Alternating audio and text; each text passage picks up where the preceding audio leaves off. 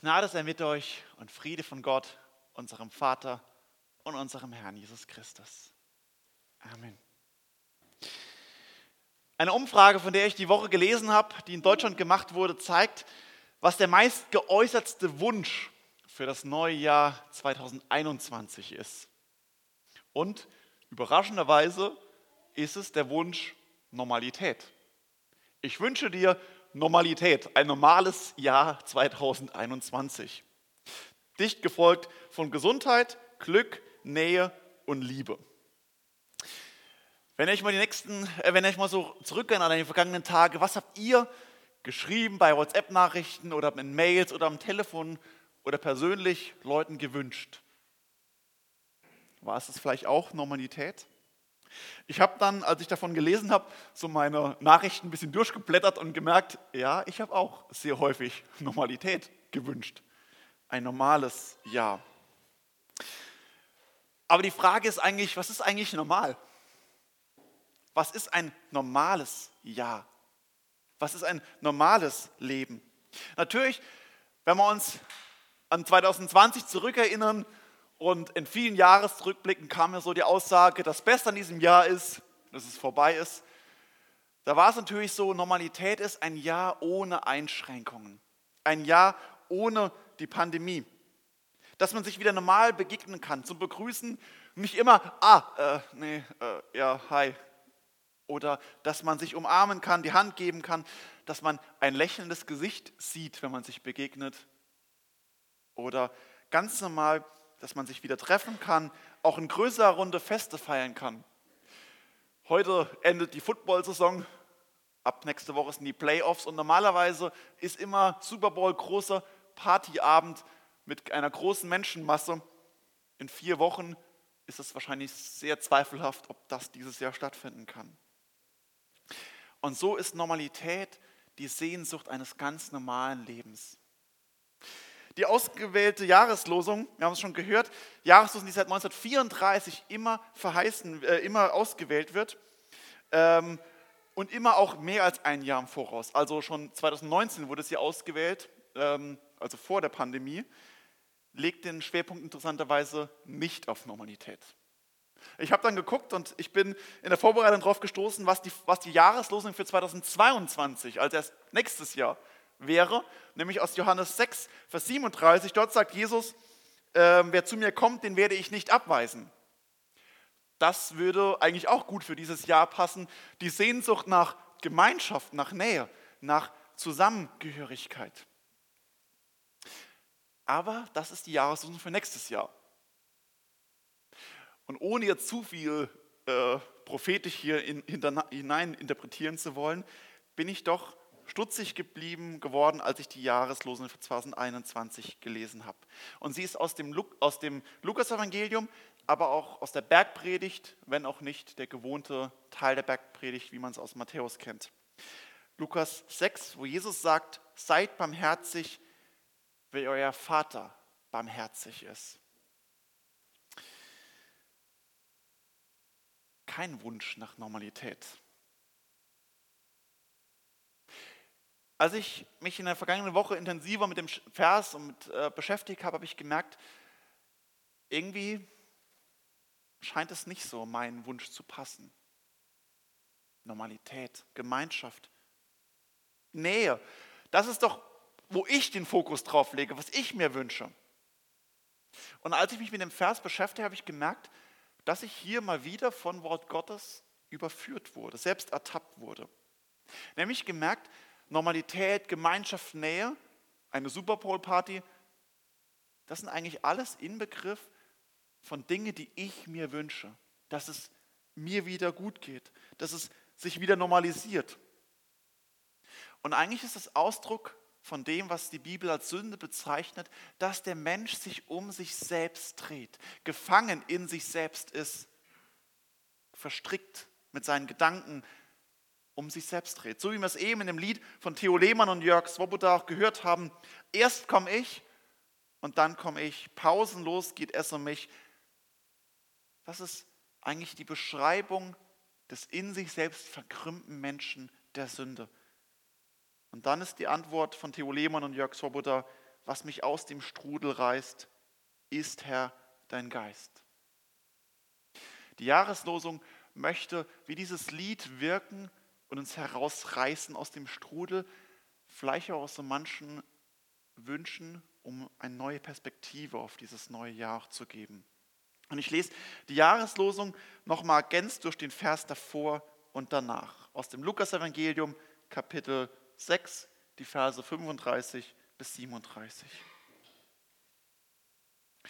Jesus spricht dort, vielmehr, liebt eure Feinde, tut Gutes und Leid, wo ihr nichts dafür zu bekommen hofft. So wird euer Lohn groß sein und ihr werdet Kinder des Allerhöchsten sein, denn er ist gütig gegen die Undankbaren und Bösen. Seid barmherzig, wie auch euer Vater barmherzig ist. Oh, ah, danke. Und richtet nicht, so werdet ihr auch nicht gerichtet. Verdammt nicht, so werdet ihr nicht verdammt. Vergebt, so wird auch euch vergeben.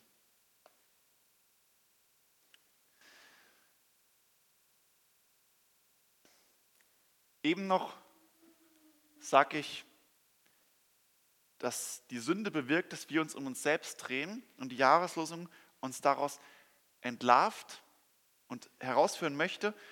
Und dann wähle ich als ersten Punkt, ah, ah, ah, jetzt, danke, jetzt Gottes Barmherzigkeit an mir.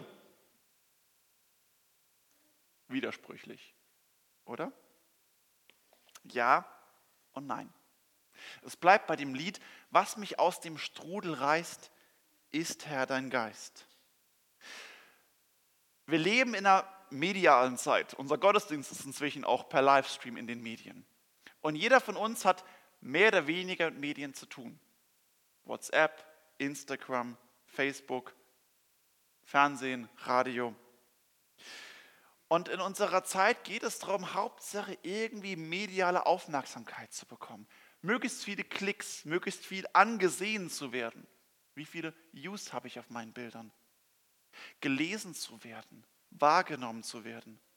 Und nichts scheint schlimmer, als übersehen zu werden, nicht wahrgenommen zu werden. Bei Promis gilt sogar der Spruch, besser schlechte Neuigkeiten als gar keine Neuigkeiten. Und das fordert und fördert bei uns Menschen, dass wir uns präsentieren müssen, dass wir uns irgendwie darstellen müssen, dass wir irgendwie etwas zu beitragen müssen, angesehen zu werden. Und das ruft eben in uns drin wieder dieser egoistische Wunsch eben der Sünde hervor, dass ich mich um mich selbst drehe. Und je mehr ich in mir selbst gefangen bin, in meinen eigenen Wünschen und Sehnsüchten, umso mehr wird verhindert, dass ich Gott erkennen kann, dass ich Gottes Stimme hören kann, dass ich in seinem Dienst in der Nachfolge stehen kann. Ich bin gefangen in mir selbst, mir selbst ausgeliefert. Die alten Römer hatten ein Sprichwort, wo gesagt haben, der Mensch wird sich selbst und dem anderen Menschen zum Wolf. Wo ich mich selbst, mir und anderen Menschen ausgeliefert bin, bin ich mein eigener Wolf. Ich zerreiß mich selbst. Und nur Gott kann uns aus dieser Situation befreien. Im Lied haben wir es eben gehört, Herr, du kannst dies Wunder tun. Und wenn wir uns unsere Jahreslosung anschauen, merken wir, dass die Jahreslosung eingebettet ist in Verse zur Feindesliebe. Liebt eure Feinde, tut Gutes und leid, und leid nichts, wo ihr dafür und leid, wo ihr nichts dafür zu bekommen hofft. Und dann später richtet nichts, so werdet ihr nicht gerichtet. Wer diese Verse einfach so liest und ja, drüber hinweggeht, der soll sie nochmal in Ruhe Wort für Wort lesen. Denn diese Verse sind zwangsläufig eine Überforderung für uns. Und auch die Jahreslosung, sei barmherzig, seid barmherzig, ist ja eine einzige Zumutung und Überforderung. Und jetzt, wir wünschen uns fürs neue Jahr eigentlich Glück oder Normalität, Zufriedenheit.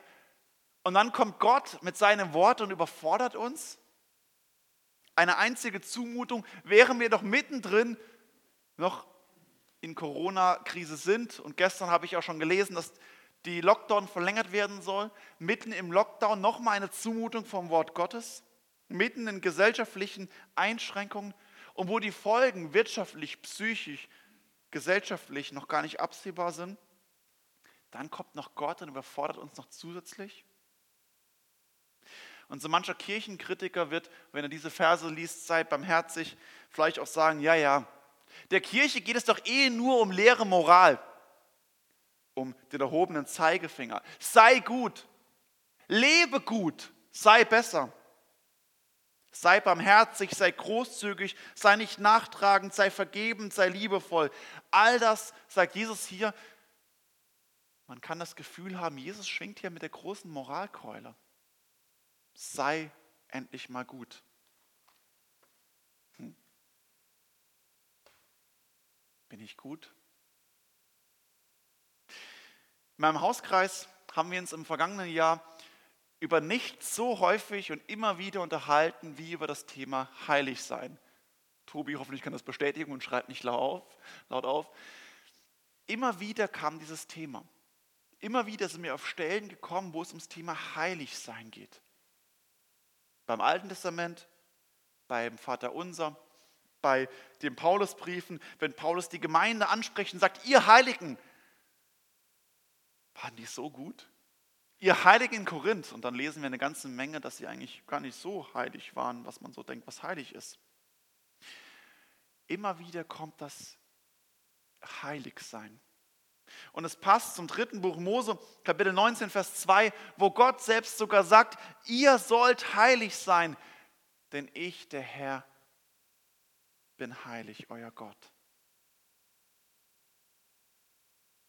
Sei heilig, sei gut, sei barmherzig. Ja, das muss für jedes sensible Gemüt zwangsläufig eine völlige Überforderung darstellen. Ein moralischer Anspruch an mich, ein moralischer Anspruch an uns Menschen, den wir gar nicht genügen können. Ich kann doch nicht gut sein. Ich kann doch nicht heilig sein. Ich kann doch nicht barmherzig sein aber Gottes Gesetz fordert es von mir. Und wenn Jesus kommt und sagt, sei barmherzig, kann ich nur zurückrufen, ich schaffe es nicht. Ich bin weder barmherzig, noch nicht nachtragend, noch nicht richtend und schon gar nicht heilig. Ich schaffe es nicht. Und genau an diesem Punkt möchte uns unsere Jahreslosung und das Wort Gottes immer wieder auch führen. Die Selbsterkenntnis und das Eingeständnis der eigenen Ohnmacht. Ich halte es für eines der ganz, ganz zentralen Botschaften und Aufgaben des Wortes Gottes.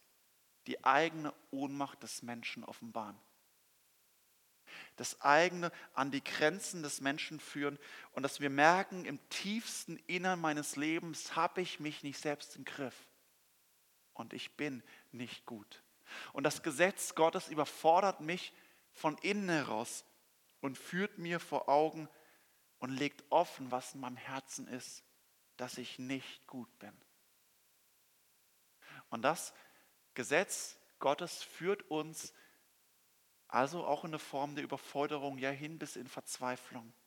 Ich schaffe es nicht. Das, das ist die Aufgabe des Gesetzes Gottes. Es ist die Aufgabe dieser Welt. Und bei Corona im letzten Jahr noch mittendrin haben wir auch gemerkt, wie wir auch äußerlich dahin geführt werden. Und jetzt ist die Frage, bleibt man bei dieser Depression stehen? Und es ist gut, dass das Wort Gottes nicht so wirkt, sondern dass zu dem Gesetz Gottes nun dieses Evangelium hinzutritt. Die Botschaft des Evangeliums, die Botschaft der Gnade. Denn Jesus ergänzt wie auch euer Vater barmherzig ist. Ich bin in meinem Inneren nicht barmherzig. Ich bin nicht vergebend. Ich bin nicht gut. Aber Gott ist es. Gott ist der Barmherzige. Der lebendige, treine Gott ist vergebend, großzügig, gnädig, nachsichtig. Alles, was Jesus in diesen drei Versen aufführt. Das Gesetz Gottes führt uns vor Augen, wir können es nicht. Wir schaffen es nicht was Gott gesagt hat, erfüllen. Aber Gott Paulus schreibt im Römerbrief Kapitel 8, denn was dem Gesetz unmöglich war, weil es durch das Fleisch geschwächt war, das tat Gott. Er, sandte seinen Sohn in der Gestalt des sündigen Fleisches und um der Sünde willen und verdammte die Sünde im Fleisch. Hört sich kompliziert an, das stimmt, ist Paulus. Auch Petrus bemerkt es in seinen Briefen, dass Paulus manchmal etwas kompliziert ist. Aber im Prinzip ist es hier die Zusammenfassung von dem, was wir an Weihnachten erlebt haben, der Geburt Jesu, dass Gott Mensch geworden ist und sein Weg hin bis zu Golgatha. Dass sich dieser Gott für uns hingibt, ins Fleisch geht, Menschengestalt annimmt, um am Kreuz den Preis für unsere Sünde zu zahlen. Und diesen Weg geht Gott, weil er barmherzig, weil er gnädig, weil er vergebend ist. Gott hat die Welt so sehr geliebt, dass es seinen einzigen Sohn hingab, damit jeder, der in ihn glaubt, nicht verloren geht, sondern das ewige Leben hat. Johannes 3, Vers 16, eine der bekanntesten Verse der Bibel. Gottes Gnade und Barmherzigkeit ist es, dass er die Forderung des Gesetzes erfüllt. Aber was wird nun aus dieser Forderung an mich? Es ist ja nach wie vor Wort Gottes, das uns fordert und entlarvt. Seid barmherzig, wie auch euer Vater barmherzig ist. Der Nachsatz, der zweite Teil dieses Verses, unsere Jahreslosung, wird zur Bedingung und zum Grundsatz des ersten Teils. Denn echte Barmherzigkeit, echte Diakonie, echte Hingabe, Nächstenliebe, echte in der tiefsten Form sich verschenkende Liebe ist eben nicht aus uns möglich. Als der reiche Jüngling zu Jesus kommt und sagt, guter Meister, was muss ich tun, um gerettet zu werden? Sagt auch Jesus, was nennst du mich gut? Gott allein ist gut. Gott allein ist der Gute. Er ist es. Aber von seiner Barmherzigkeit her leben wir. Paulus greift diesen Gedankengang Jesu im Römerbrief in Kapitel 12 nochmal auf und schreibt in den ersten beiden Versen folgendes. Ich ermahne euch nun, liebe Brüder, durch die Barmherzigkeit Gottes, dass ihr eure Leiber hingebt als ein Opfer, das lebendig, heilig und Gott wohlgefällig ist. Das sei euer vernünftiger Gottesdienst. Und stellt euch nicht dieser Welt gleich, sondern ändert euch durch die Erneuerung eures Sinnes, damit ihr prüfen könnt, was Gottes Wille ist, nämlich das Gute und Wohlgefällige und Vollkommene. Paulus geht mit diesen zwei Versen diesen dritten Teil des Römerbriefes einleiten, den ethischen Teil des Briefes. Und auch hier verweist er ganz zu Beginn eben wieder auf die Barmherzigkeit Gottes. Er knüpft an an die Barmherzigkeit Gottes und er knüpft an an das, was er die letzten acht Kapitel, äh, die ersten acht Kapitel vor allem geschrieben hat, was er dort entfalten hat. Wenn man das nicht beachten würde, würde auch Paulus hier einen Moralismus und eine Gesetzlichkeit lehren. Aber er baut die Ethik auch auf die Lehre der Gnade und der Vergebung. Und dort kommt er nun zu dem Punkt, was bewirkt diese Gnade an unserem Leben? Nämlich, er sagt, die Barmherzigkeit Gottes bleibt nicht folgenlos. Paulus hält dann diesen zweiten Vers fest, stellt euch nicht dieser Welt gleich, sondern ändert euch. Genauer gesagt, werdet nicht gleichformig der Welt und eigentlich nicht ändert euch, so sehr ich meine Lutherbibel auch wirklich liebe, ist hier die Elberfelder deutlich besser, weil eigentlich steht es im Passiv. Werdet verwandelt. Werdet verwandelt. Werdet nicht gleichförmig der Welt, sondern werdet verwandelt durch wen oder was? Durch die Barmherzigkeit Gottes, die Paulus auch im ersten Vers erwähnt hat. Und das ist genau das, was Jesus meint in der Jahreslosung, dass Gottes Barmherzigkeit, wenn sie, wir sie erfahren und im tiefsten trifft, dass diese Barmherzigkeit uns verwandelt, verändern möchte. Gott möchte dich verändern. Gott möchte uns verändern. Weg von einer egoistischen Selbstsucht, weg aus der Gefangenschaft der Sünde, weg aus dem tiefsten Gefängnis zu einer wirklichen Erneuerung des Menschen. Und Gottes Barmherzigkeit ist nicht wie eine gute Neujahrsvorsätze, die vielleicht noch, wenn es gut geht, bis zum 3. Januar reichen, aber ab kommenden Montag oder spätestens ab nächster Woche, ab dem 11. dann wieder alles vorbei ist. Gottes Barmherzigkeit wirkt eine tiefe Veränderung, die uns auch von der Welt unterscheidet, von Weltmaßstäben, von Kategorien wie Beifall, Klick, Aufmerksamkeit, von dem, was Reichtum und Schönheit und Angesehenheit bedeutet. Und Paulus schreibt, dass unser ganzer Leib davon betroffen sein soll. Unsere ganze Existenz, Körper, Seele und Geist, ein einziges Opfer an Gott, ein wirklicher Gottesdienst. Gottesdienst ist also nicht nur eine Stunde oder manchmal 75 Minuten am Sonntagmorgen. Gottesdienst soll unser ganzes Leben sein. Gottesdienst ist auch kein Teilzeitjob, sondern ein Fulltime-Job rund um die Uhr. Und es ist kein Job für Pfarrer und Pastoren, sondern es ist der Job von jedem Christen, der in die Nachfolge Christi gerufen wird. Du bist aufgerufen zu diesem Job, auch wenn du schon eine Anstellung irgendwo hast. Das ist der Ruf. Das Leben als Gottesdienst. Ein ganzer Lebensstil als Gottesdienst. Gottes Barmherzigkeit möchte das in dir bewirken, dich dazu antreiben. Wenn du heute im Anschluss an den Gottesdienst kochst, Gottesdienst. Wenn du heute Mittag jemanden besuchst oder jemanden anrufst, Gottesdienst. Wenn du heute Abend was liest oder einen Film schaust oder Football schaust, Gottesdienst. Wenn du morgen auf die Arbeit gehst oder in die Schule, na gut, okay, die brauchen noch ein bisschen, oder an den Schreibtisch, Gottesdienst. Und wenn morgen die Kinder mal wieder völlig durchdrehen, was natürlich so gut wie nie vorkommt, Gottesdienst. Gott möchte und er lädt dich ein, dass dein gesamtes Leben Gottesdienst wird.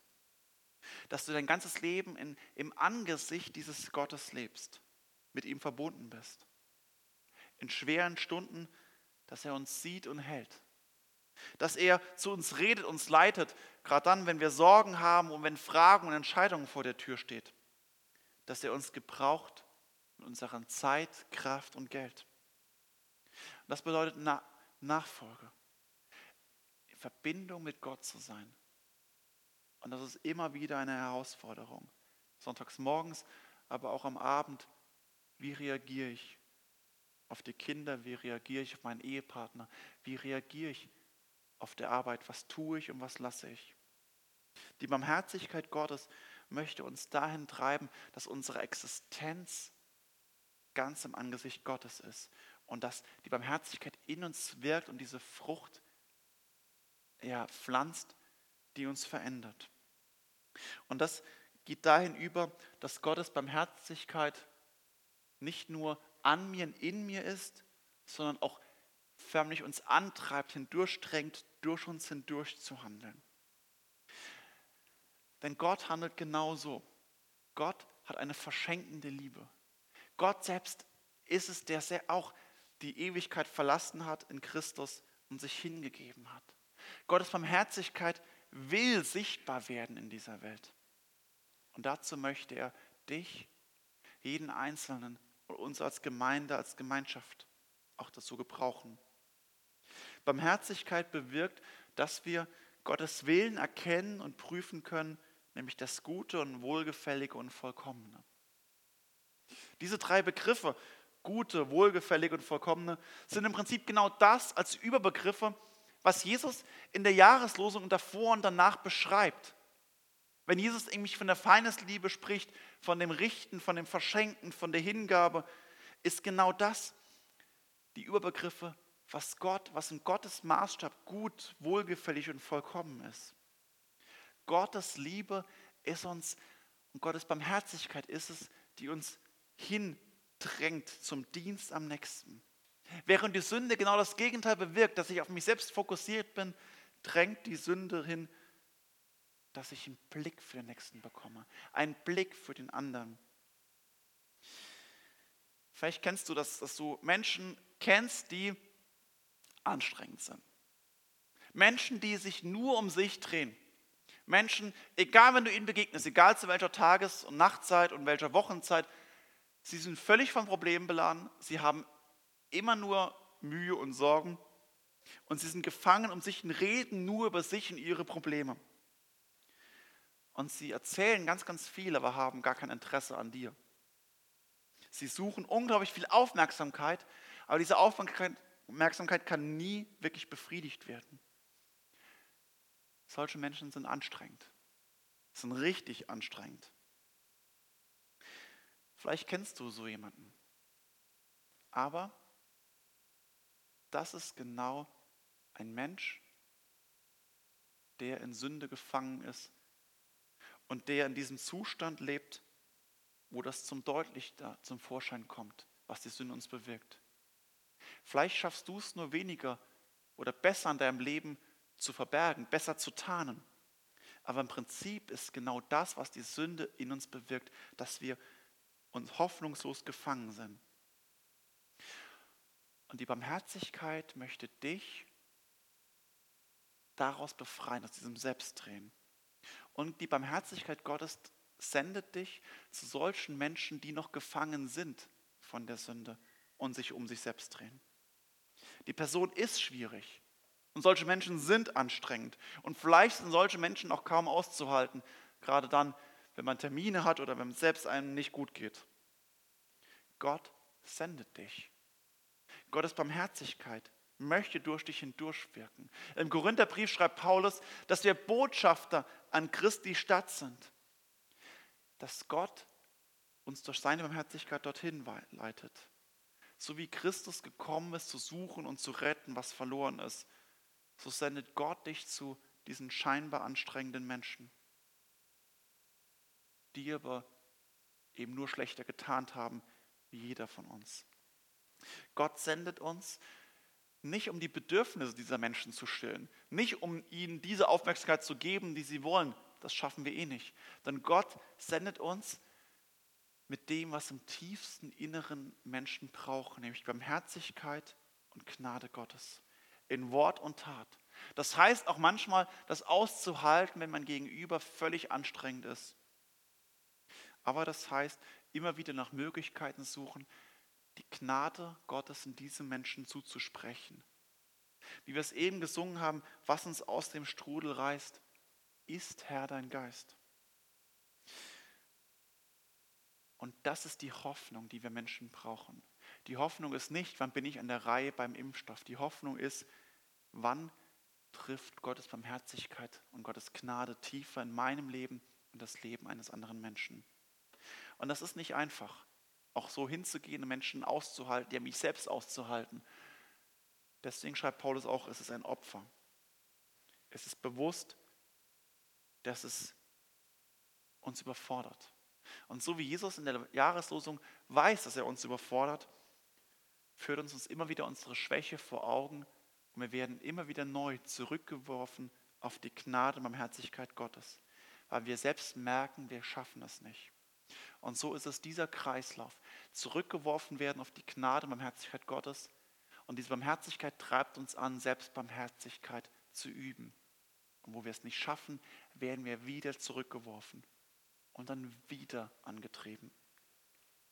Sei barmherzig, wie euer himmlischer Vater, letzte Folie, barmherzig ist. Danke. Das ist alles nicht normal. Das ist nicht die Normalität, die ich die Woche gewünscht habe und die wir uns vielleicht wünschen. Das ist eine Normalität, die, wie es auch Paulus schreibt, unsere Vernunft übersteigt. Aber die Jahreslosung 2021 möchte dich herausfordern, nicht Normalität zu wünschen, sondern bewusst diese Realität anzugehen. Und dass du Menschen nicht Normalität wünschst, sondern die Barmherzigkeit Gottes wünscht. Und dass du es ihnen nicht nur zusprichst, sondern dass sie erfahren, auch durch dich in diesem kommenden Jahr, dass Gott der barmherzige und gnädige Gott ist. Und Gottes Geist möchte in dir drin wirken, dich verändern, dich treffen, verändern und gebrauchen, zum Botschafter der Gnade und Barmherzigkeit Gottes machen. Und dazu fordert uns dieser Vers und diese Verse auf. Und dazu brauchen wir immer wieder die Gnade Barmherzigkeit Gottes. Von der leben wir. Aber Gott ist der gnädige und barmherzige Herr. Halleluja. Amen.